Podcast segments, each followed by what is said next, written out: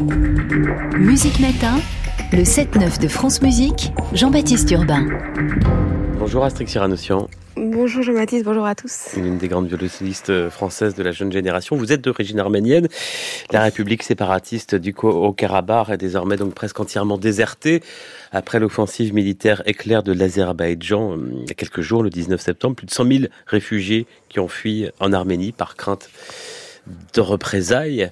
Euh, vous venez de lancer un appel aux dons à la Croix-Rouge internationale pour venir en aide à ces réfugiés. De quoi ont-ils besoin précisément? Alors les réfugiés de la région euh, autochtone de Haut-Karabakh ont besoin d'absolument tout parce qu'ils ont été chassés de leurs terres millénaires.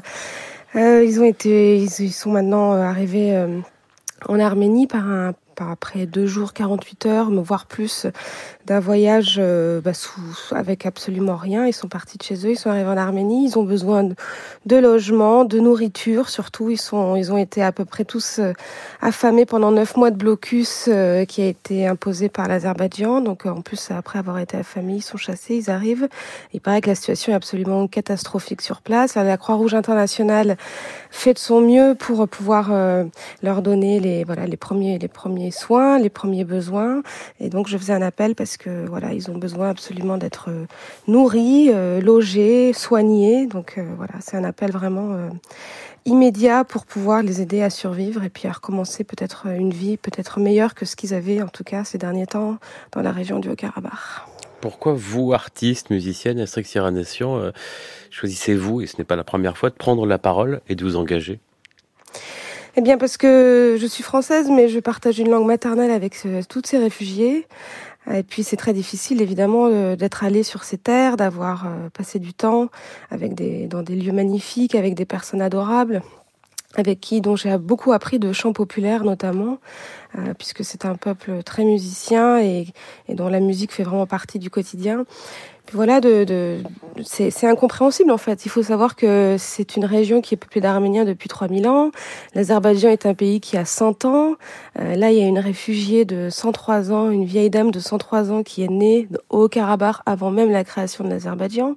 Donc c'est un peu incompréhensible de savoir pourquoi dans un silence, euh, dans un silence de la communauté internationale, eh bien, ils ont été chassés, euh, chassés un petit peu, euh, alors que voilà, il y a des dictateurs comme euh, Aliyev, président de, de l'Azerbaïdjan, qui a annoncé en avance, qui est comme le propre de tous les dictateurs, d'avancer en avance tous les plans, et puis que ça a été, pour différentes raisons évidemment, laissé.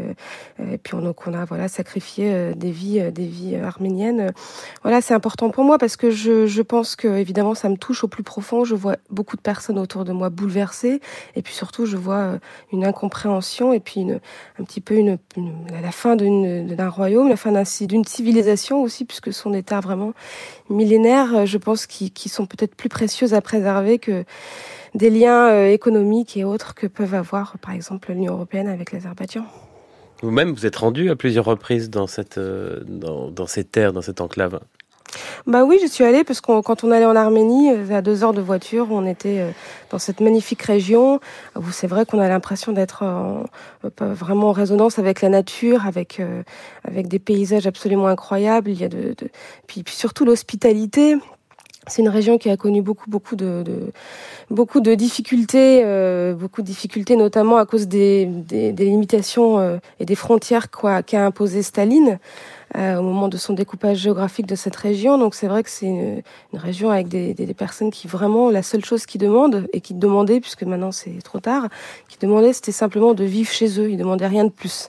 Voilà, donc c'était aussi une marque de, de grand courage euh, que de pouvoir rencontrer ces, ces, civils et puis ces familles arméniennes, voilà, qui ne demandaient simplement qu'à rester euh, et à vivre là où elles sont nées, là où on sent enterrer leurs morts, là où voilà ils souhaitaient en tout cas élever leurs enfants également. Quel souvenir vous en avez d'ailleurs quand quand vous y avez joué? Oui.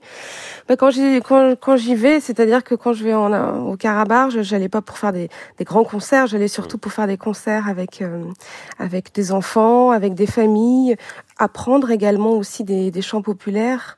Euh, c'est un souvenir. Voilà, c'est en fait ce qui est ce qui est assez difficile pour moi. Alors je n'ose imaginer pour ceux qui y habitent, c'est de me dire que je ne pourrai plus jamais retourner en fait dans dans, dans ces dans ces terres, dans ces lieux, euh, dans ces lieux qui vont être entièrement défigurés, parce que l'Azerbaïdjan, euh, tout comme la Turquie d'ailleurs après le génocide, a, quand même comme grande passion de d'enlever et de d'effacer toute présence arménienne. Alors c'est vrai que c'est un petit peu gênant pour eux, puisqu'il y a des monastères qui datent du 4e, du 5e siècle.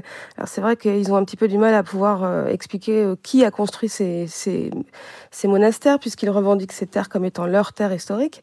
Donc euh, voilà ce qui va se passer, et ce qui a déjà commencé et qu'on voit, c'est la suppression. en fait, voilà, on détruit. Ce qui est, ce qui est facile à faire avec des, des, des monuments, c'est de les détruire.